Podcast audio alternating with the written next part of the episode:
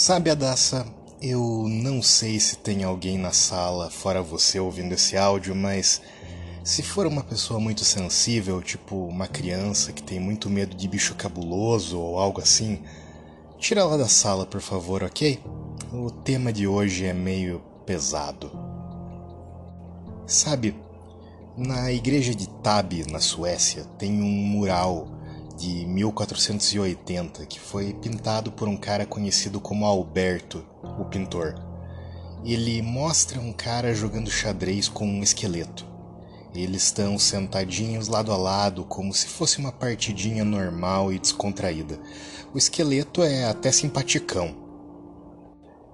Mas não se engane, esse não é qualquer esqueleto. Ele representa a morte. A morte é uma figurinha que aparece o tempo todo na arte medieval tardia, especialmente no norte da Europa, mas por quê? Bom, tudo começou no século XIV. Entre 1347 e 1351, a Europa foi atingida pela peste negra. A epidemia provavelmente começou na Ásia e dali avançou até a região da Crimeia. Lá a gente imagina que os barcos de alguns comerciantes genoveses acabaram dando carona para uns hóspedes inesperados ratos. Os ratos estavam pulguentos e as pulgas carregavam as bactérias que causavam a doença. A praga se espalhou da Itália para a França e daí para a Espanha, Portugal, Inglaterra, Alemanha, até mesmo para a Islândia, que ficava longe para burro. E banho não era um negócio muito comum nessa época, então as pulgas grudavam nas pessoas que nem pulgas. Que nem pulgas.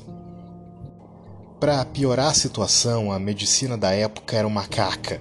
Eles não faziam ideia do que causava a doença e achavam que a culpa da peste era dos miasmas Miasma, que significa poluição em grego antigo, era basicamente como eles chamavam um ar podre e mal cheiroso.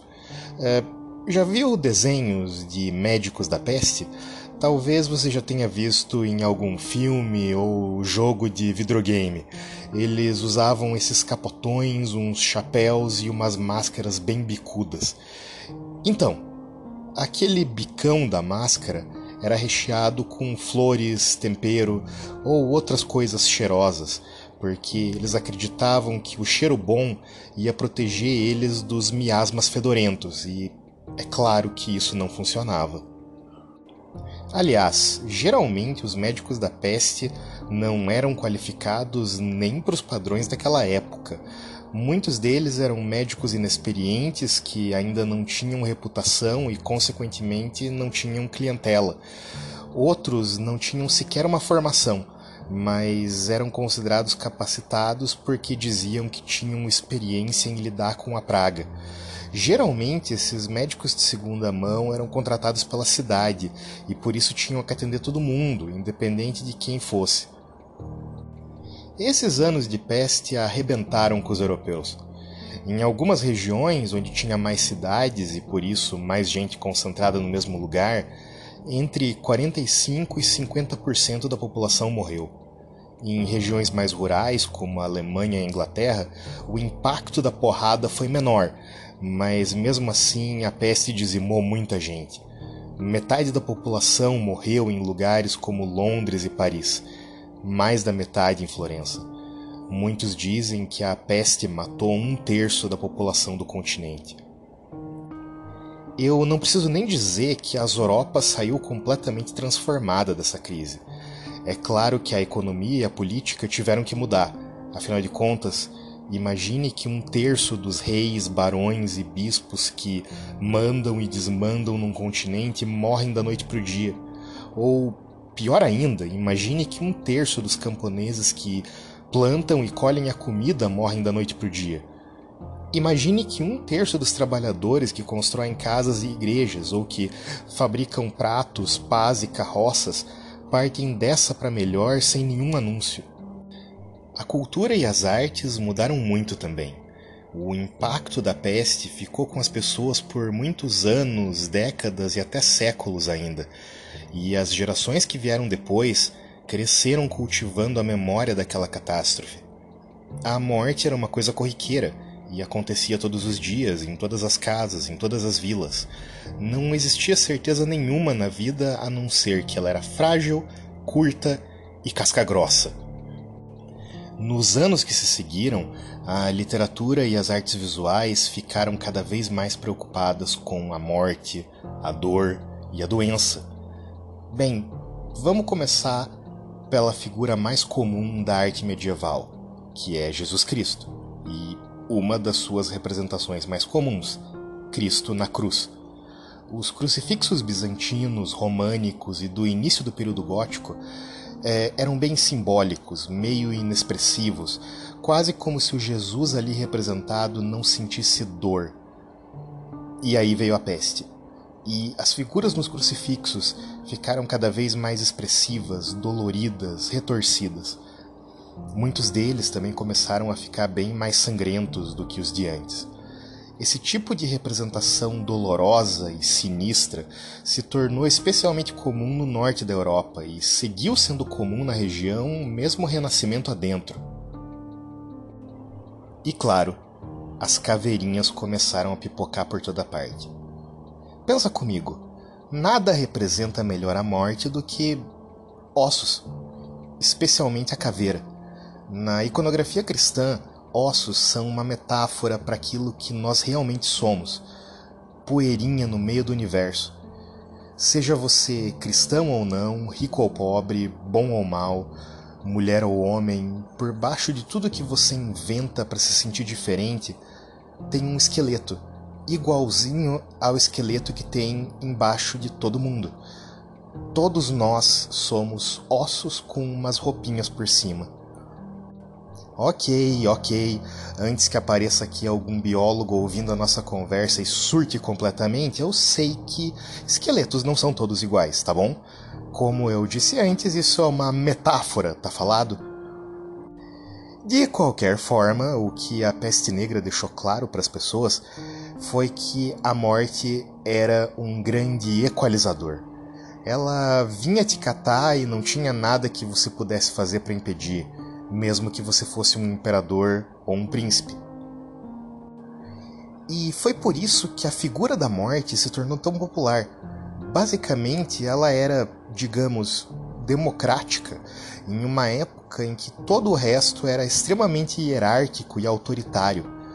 Pode ter certeza que tinha algo de muito prazeroso para quem estava por baixo em saber que quem estava por cima ia acabar virando comida de minhoca que nem todo mundo no final e que riqueza e poder não podiam te salvar desse destino.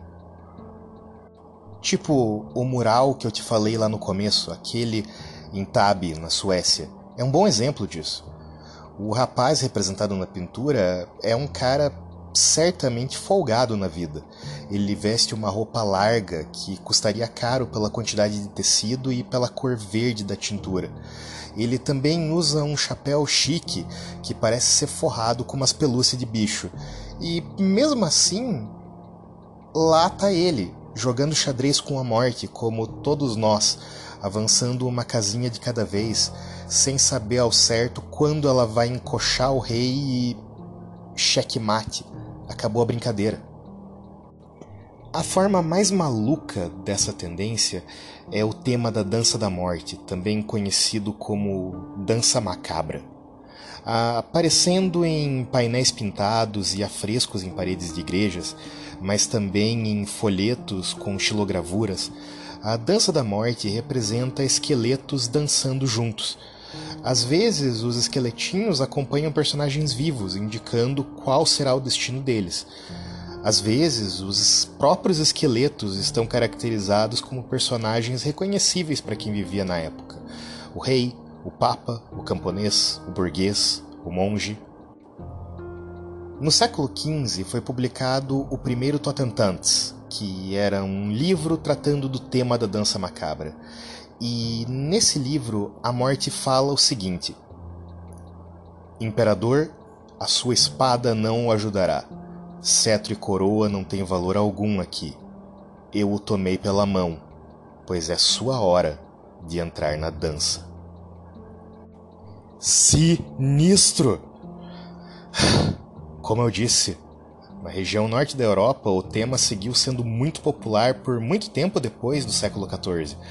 O famoso pintor e gravador alemão Hans Holbein, por exemplo, produziu uma série de 41 gravuras chamada A Dança da Morte, que foi publicada pela primeira vez em 1538. O livro fez tanto sucesso que teve edições posteriores com mais gravuras adicionais.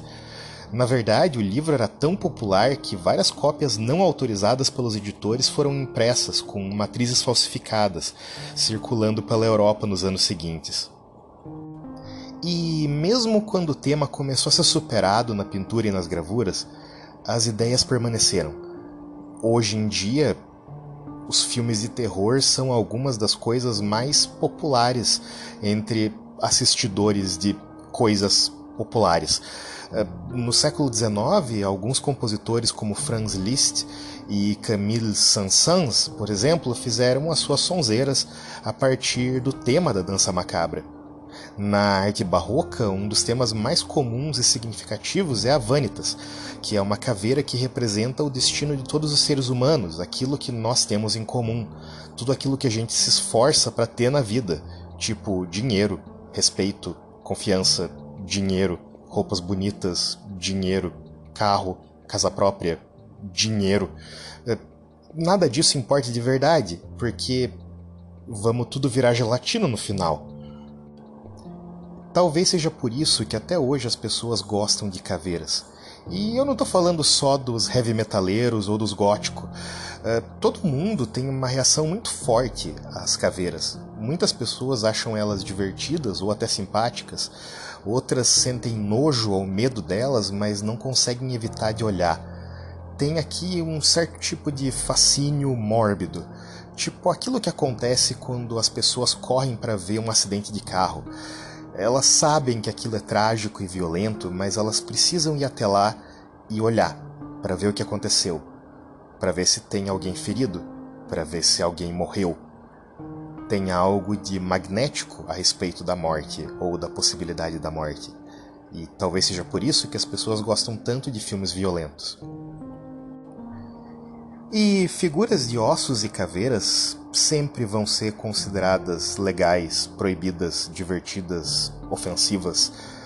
Tudo isso ao mesmo tempo, porque os ossos são aquilo que nós somos por dentro, mas eles também são o que resta de nós quando a maior parte de nós vai embora de nós especialmente aqueles de nós que não lavam as mãos. Lavem as mãos, ok? Putz, que final caca foi esse, hein? Desculpa, Daça. Da próxima vez eu prometo que eu fecho com um pouquinho mais de dignidade. Uh, falou, valeu.